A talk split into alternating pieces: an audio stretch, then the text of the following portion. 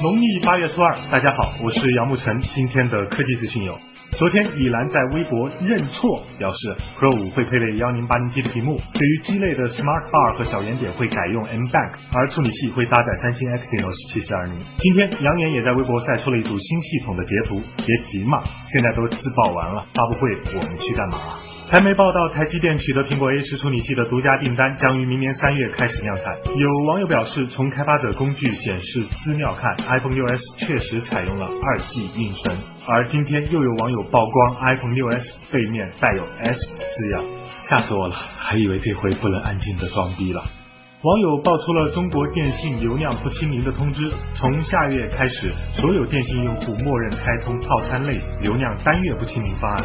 单月也好啊，这不会是在逗我？今天奇酷官微表示，旗舰版和尊享版因为自己太牛逼，生产工艺上有挑战，要推迟发货。而同样是今天下午，之前与周鸿祎要你死我活的酷派副董姜超突然现身三六零总部，发微博称，纵然风雨连绵，但也总会有晴天的。疑似双方已和解，这是三六零和乐视商量好的来坑酷派，还是三家商量好的来挑逗用户，还搞饥饿营销？为卖个手机也是蛮拼的，看来这他妈是一出大戏呀！极简又有种，每天一分钟。